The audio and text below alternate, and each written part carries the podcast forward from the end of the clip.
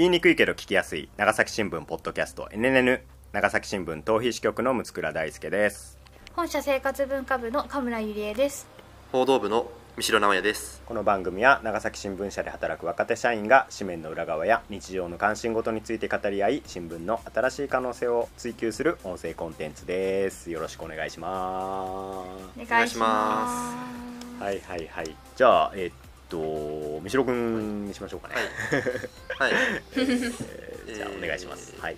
はい。すみません。僕はあの神村さんまでちゃんとしたプレゼンというかできないんですけれども えっといいんだよ。ちゃん僕あ僕がですね、えっと、ざっと今までの読書遍歴というか、うんうんうんそうだね。っていう話をしますと、うんうん僕もそんなに広く読むタイプじゃない僕はあまり広く読むタイプじゃなくて大きくハマったのは、まあ、最初があの村上春樹さんにハマりまして、うん。それは多分中学生の終わりぐらいから、まあ、中学生のうちにハマってで高校生の時もずっと読んでたっていうえーのがありまして、うんなんだろうなんかこうまあもうあ村上春樹さんはなんか村上春樹さん会であってもいいのかもしれないので、あんま詳しくは語らないんですけど、布教する会をしてください、なんかまああの簡単に言うとやっぱ、まあ、登場人物にもうのめり込んでしまうというかもう自分あこれは自分なんじゃないかみたいなこう、えー、そうなんだ。じへー自分をそこにこう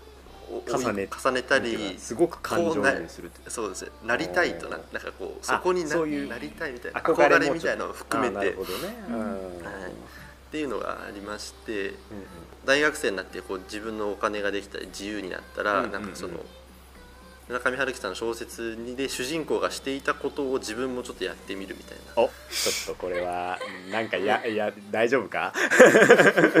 大丈夫か？この話は。いや、まあ、例えばですけど 例えば、うん。えー、と例えばあの高知県までうん。高速バスに乗って行ったりとか大学生の時に行ったりしたんですよ。あ海新辺宿のバス海辺のカフカというあのはい、の、はいうん。再現をしたりとかですね、まあ再現というかなんかそのシーンがあったんでちょっそことで追高体験し速バスてみようかな。はいしてみようかなみたいな。あー。はい、でその 10, 10時間ぐらいですかね。これバスに乗って、はい、高松とか、まあ、愛媛とかまで行ってですね、はいまあね、四国一周したりとか、まあ、他はまあいろんなことをしたり、はい、してまあそういういいかわな。いなね。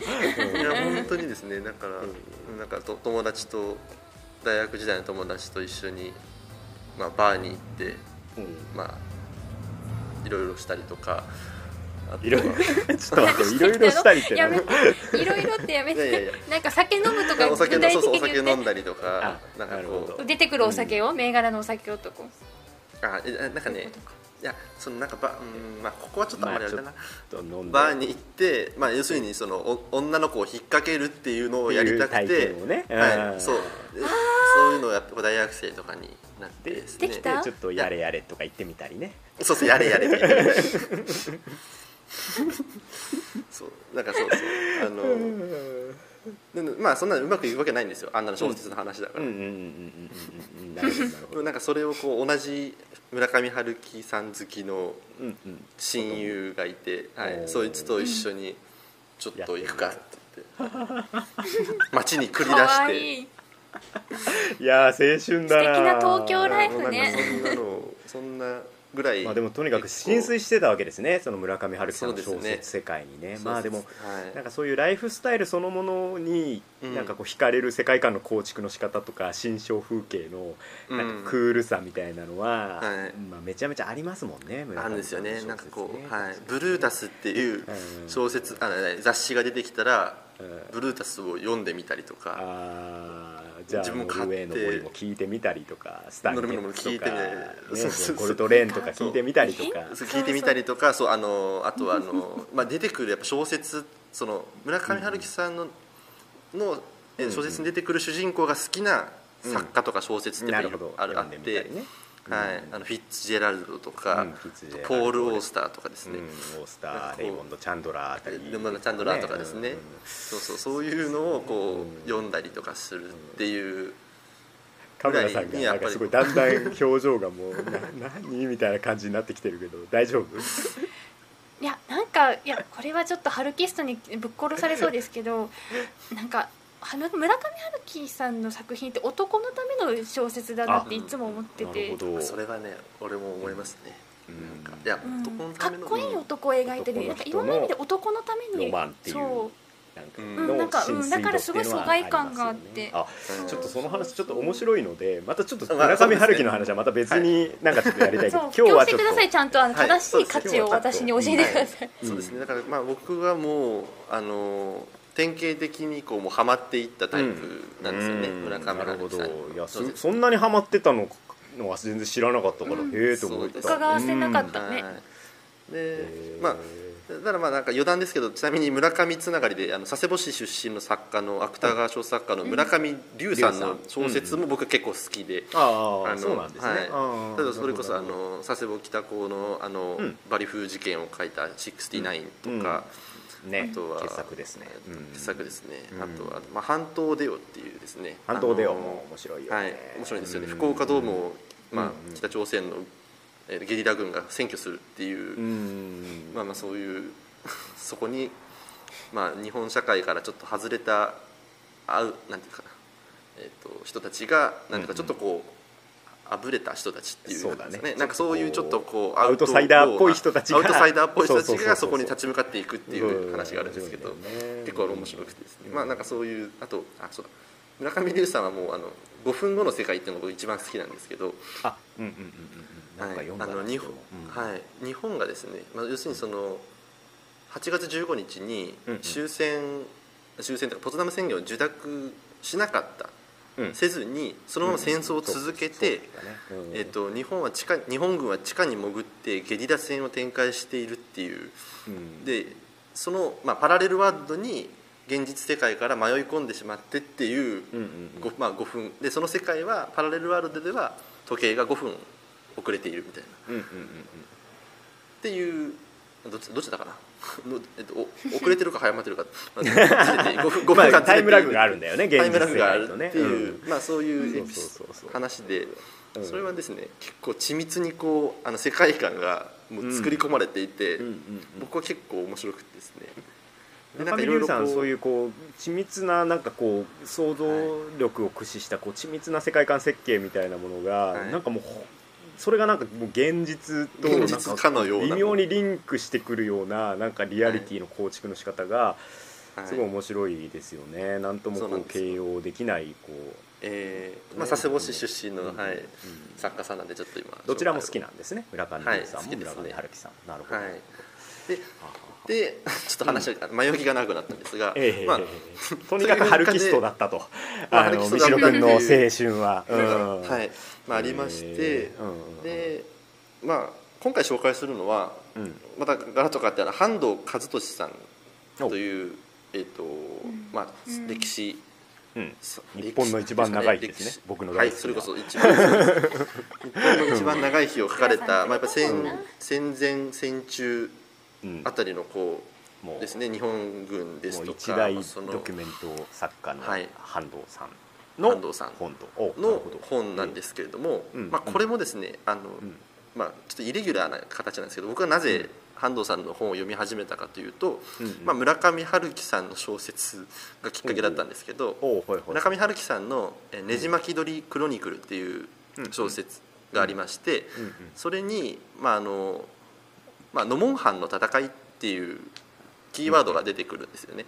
うん。でノモンハンってなんだろう、まあまあ、小説の中でもその簡単にうん簡単にっていうかその紹介はされるんですけど、うん。まあ、モンゴルと、まあ、当時の、まあ、日本満州ですね、あの満州と,、えっとモンゴルの国境付近で起きた戦いのことなんですけど、うん。まあ、それがな何なんだろうと思ってですねもう少し詳しく知りたいなと思ってググったら「あのノモンハンの夏」っていうあうん。の半藤和俊さんの、うん。えー小説小説じゃないその本があの、うん。書籍が出てきまして、うん。でそれを買って読み始めたのが半藤さんとの出会いだったんですね、うんそれが意外と最近でうん。ここ1年ぐらい前あ。なんですよじゃあ最近もう1年ぐらい前に半藤さ1ん、年ほど前にはい。半藤さん始めちゃったわけね。始めちゃったんですよ。村上流村上春樹経由で半藤さんに入っていったわけね、そうなんですよね。1年ほど前にそれこそなんかコロナ禍でなんか、まあコロナ禍じゃないけど、まあ、たまたまたまなんかこう村上春樹さんのその黒ねじ巻き鳥をもう一回読み直してたんですよ。お後藤支局時代にですね。そしたらなんか「ノモンハン」ってあそういえば「ノモンハン」ってもう少し知りたいなと思あってーなるほどなるほど。ちょっと半藤さんを読み始めてうんうんでえっ、とまあ「ノモンハンのうん夏」という事件、うん。まあ、小説についてなんですけど、まあ簡単に言うとノモンハン事件っていうのは、まあえっと第二次世界大戦、まあ、太平洋戦争が始まる前のうん。1939年うんうんに起きた、うん。まあ、その国境紛争で。うんうん。で当時のその日本軍日本の旧大日本帝国の、うんえっとまあ、傀儡国家であった、まあ、満州国と,、満州国が、うん。はい。うん。とそのソ連側の、まあ、傀儡国家というかソ連側について衛星国ですね、うん。としてあったあの、まあ、モンゴルうんの国の、まあ、満州とモンゴルの間の国境で起きた、まあ、国境紛争うんのことを描いてるんですけどで当時のもう陸軍、まあ、当時の旧日本軍の,、あのまあ、簡単に言うとこう無謀なですかね、こう戦いうんうん。を、まあ、進めていったっていう話をこう半藤さんがこう丹念に書いていらっしゃるうん本なんですけどうんうんうん。まあ、結局こう例えばですね日本の本部の方は、まあ、ソ連とそのあんまりこう戦いを激化させたくなかったから、うんうんあまりこう刺激するなって言ってるんだけど当時のその前線にいた関東軍の方は、うんうんうんうんあの結構こうもうやいけいけどんどんでやれやれっていう感じでうんうんで本部の結局止める本部が止めるのも聞かずにもう暴走していって、うん。で結局衝衝突を起こしてしまうと。うん。でえっと結局その現場のあの兵軍人兵隊はどんどん命を落としていって、うん。結構その地理的にも不利な状況にあるのにどんどん戦いを進めて、うん。勝てると言って突き進んで負けていくっていうのをこうしばらくその1939年にそういう事件があったんですよね。でこのノモンハンっていう場所も本当に周りには何もないただの砂漠地帯で、うん。何のために戦いをしているのかもわからないような、こあーあの何のためにこの多くの人が亡くなったんだっていうふうなあの、まあ、戦いだったわけですよ。うん。でまあ、そういうのをこうなんていうんですかね当時のこう暴走ぶり関東軍の暴走ぶりとか、あのこう具体的なこうこの軍人がこうこういうふうに引っ張ってたとかですね、うん。そういう話をこう書いてあるんですけど、うん。まあえー、と結局これはまあ太平洋戦争の前に起こった事件で、結局その後、まあ、太平洋戦争にこう突き進んでいくわけですけど、結局この時に作戦を率いて、まあ、失敗した上層部は一時的にちょっとこう反省を求められてこう、うんうん。あの表舞台から引くんですけどまたこう太平洋戦争の時にまたおもあの軍を引っ張ってその東京で引っ張っていくんですよ実は。そのなんかこで同じようにまうラジオにまたこうああまりこう反省を生かせず、まあ、はい。よりまた大規模に無謀な戦いにはい、突き進んでいくとという。なんかそのですねなんかこう、まあ、ちょうど今また夏が8月が近づいていますけれども、うん。なんかこうそういう意味でもこの「ノモンハンの夏」っていう本はうん。何かと当時のやっぱりこの戦争のなんか愚かさとかうん。なんか一度始めたらこう誰も止められない何かこううん。日本人特有のそうね。まあはい。オリンピックのことまで言うのはちょっと僕は あれだダメだと思いますけどなんかこうなんかこう大大なり小なりなんかこうと進み始めるとなんかこう、うん。日本の組織のまあなんかちょっとこう弱弱みというか特有の何かこう、はいね一度大きな歯車がこうね、はい。暴走しだすともう誰も止めることができないっていうのは、そうまあ、我々もねいろんな取材してて、まあ、いろんなこう事業、まあまあ。大規模な事業ですとか、まあ、いろんなことではなんかまあね身に染みて感じたりもするんで、はいまあ、そういうものの原点的な話、まあ、確かにノモンハン事件って、まあ、その後のね盧溝橋事件とかその、まあ、太平洋戦争入ってからの南京事件とか、そういうものと比べるとあまりこう振り返られる機会がどうどうなのかな、ええ。自分はその本読んだこともないしあんまりこうンハンのことをこう、まあね、知識としてはこうなんとなくあるけど、はい。確かにそんなに太平洋戦争を語る上でもなんかそんなにはい。なんかねあの重視されてないというかまうん。あねあんまり文脈の中でもあんまり登場することもない。やっぱ露光橋事件からだもんね、うん。やっぱこう、太平洋戦争の時にね、こう語られるのはね、うん。なんでうーんなんかその辺のううん。ん。そっかそっか。でその後の太平洋戦争の方にも、まあ、そのはい。ノモンハンのあの登場人物が重要人まあ物というかまたつながっていくっていう話がやっぱりそれは小説というよりもちょっとそういうドキュなんか資料を元にしたドキュメントタッチそうですね。ドキュンメントタッチですね。トなんて言えばいいんでしょうかこの形態は。ドキュメンタリーっていうんですかね。ノンフィクション。まあノンフィクションですかね。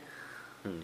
基本的にはその当時の、まあ、資料一一級資料をもとに、多分こうはい。ずっと書いていかれてると思うんですけれども、えーなるほど。そうなんですよ。まあ半藤さんの方はね。はい。半藤さん。うん。なんでこう半藤さんそこから結構読み始めて。なるほどなえっるほど、とまあ一番あとおすすめおすすめというかうんうん。あの硬いテーマなんですけどすごい読みやすくておすすめなのは、うん。まあああそうか。日本の一番長い夏はあ長い日ですね、うんうん。日本の一番長い日はもちろんあの、うん。有名だし映画化もされているので、うん。映画からでもあの、ね見るのはすごくおすすめなんですけれども、うん。おすはい。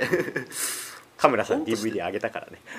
ああ役所広司さんですね。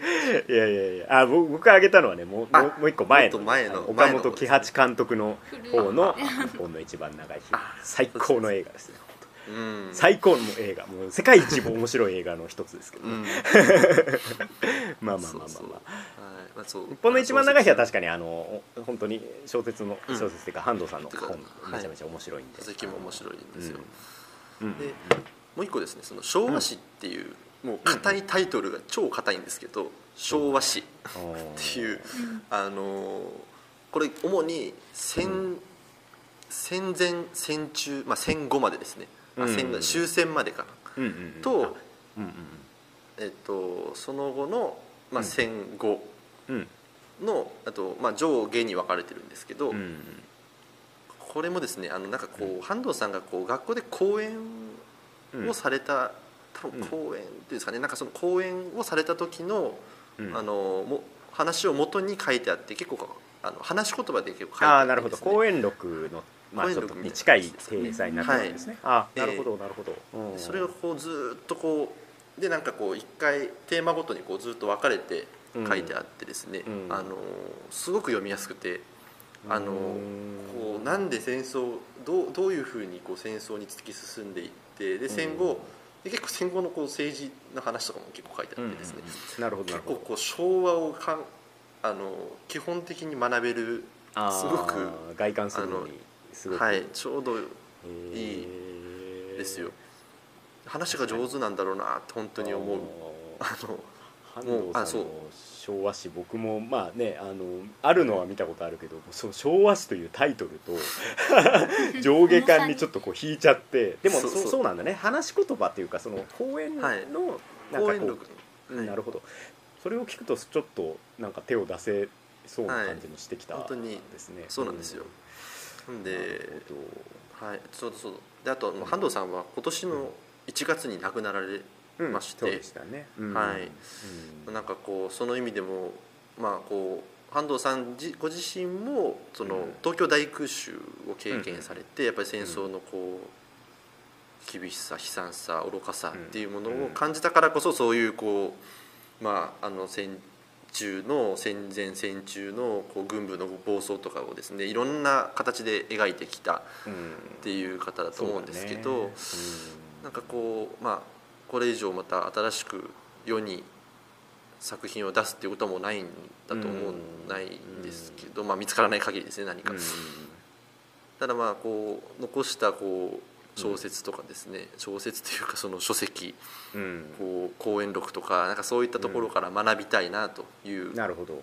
感じは僕は、まあ、当時、まあ、今その原爆報道平和報道とかですね、なんかもう携わっているので、まあ、なんか改めてちょっともう一回読みながらちょっとこうん。なるほうなんかは8月に向けていきたいな歩んでいきたいなと思う。高めて。どいいこと。なるほど。いやー面白い。春キストからこう半藤さんに行くののがちょっとプリップリがすごいです。すごい。めちゃめちゃ硬派なとこ行くやん最後みたいな硬ね、うん、でもでもちょっと面白そうだなと思った。半藤和俊さんの昭和史ね。なんか昭和ちょっと者でもすごく本当読みやすいんですよ。なんかこう超大文字タイトルだからねちょっとこうおって思ったけど、なんかちょっとみひろくんのこうなんだろう。なんだあのこの村上春樹ストとしてなんかこうななんナンパしに行ってたっていうそのチャラいこう前振りが効いてるよね、これがあることでこれがあることであそういう人もから入ったこう半藤和俊さんも、うんはい。結構いろいろ読めてあ面白かったんですよっていうのが分かって、うん。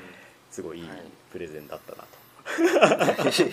どうですかカメラさん。ちょっとカメラさんとかはねあんまりこういかないジャンル。村上春樹も半藤和義さんもあんまりいかないジャンルだと思うんですけど。うん。ね。本当にいかないジャンルだなとしみじみ思いながら聞いてたんですけど、でもなんかいや半藤和俊さんが亡くなったのはうんうんニュースとかで私も知ってて、うん。やっぱりなんかこうもうた本当書籍を読んでないで言うのもあれですけど、うん。やっぱりなんかすごい穏やかそうですけど、うん。なんか丹念に取材丹念な取材姿勢とか、そういうのを評価する方見たし、まあ、印象としても静かにこう情熱を燃やしてこう時間を費やして一つ一つのものを仕上げられた方なのかなと思ってなんかそうでもちろんその白君が言ったように戦争体験は終わりだっていうことも知ってたのでなんかそういう方が伝えたかったことっていうのは何だろうなっていうのをその作品を通じて作品自体にももちろん興味あったんですけど、あのその人が何を思ってこの大仕事を成し遂げてきたのかっていうのをちょっと読みながら考えたいってそのニュースを聞いてた時も思ってたので。なんかまさか今日それが出てくると思わなかったから あのなんか改めて最近ねずっとずっとなんかお手軽にあのノンフィクション読んだりしてましたけどちょっと図書館行こうかなって思いました。まあ稀有な存在ですよねやっぱ日本の この、うん。まあ、歴史学とか、まあ、文学史においても、まあ、特別ななんかね存在だったと思うので、まあ、本当に亡くなられた時は結構なニュースになってたと思うんですけれども、まあ、これからもね、うん。なんかいろんな折に触れて読まれる方なのかなっていう気もするし、まあ、一ねジャーナリズムとしてもやっぱこういろいろ学ぶところはたくさんあるし、まあ、半藤さんの方も僕もそんなにたくさん読んだわけじゃないけどやっぱこうなんていうのかなこう事実ベースその調査をもとにした事実がこう、うん。結構淡々と述べられてるのにそこにこそやっぱ引き込まれる、うん。なんかこうなんか歴史のなんか中にこう身を置くことのなんかこうでそこからなんかそこに生きてきた人たちの何かメッセージをなんかなんとなく受け取るっていうか、うん。なんかそういうこうすなんか歴史を書くこととか歴史を読むことの面白さというか、はい。なんかうんなんかそういうのをすごいいつも感じ取ってはいたのでなんかまた改めてちょっと三代さんのプレゼンを聞いてちょっと昭和史昭和史行こうかな。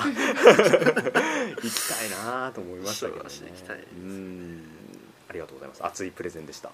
お疲れ様でした。あ 面白い。ありがとうございました。この番組 NNN は毎週金曜日午後6時に配信しています。Apple Podcast、Spotify、Google Podcast など各種配信サービスや YouTube でもお楽しみいただけます公式ツイッターもあるのでぜひフォローしてください。長崎新聞ポッドキャスト NNN お送りしてきたのは長崎新聞逃避支局の六倉大輔と生活文化部の神村ゆりえと報道部の三代直也でした。それではまた来週。さよなら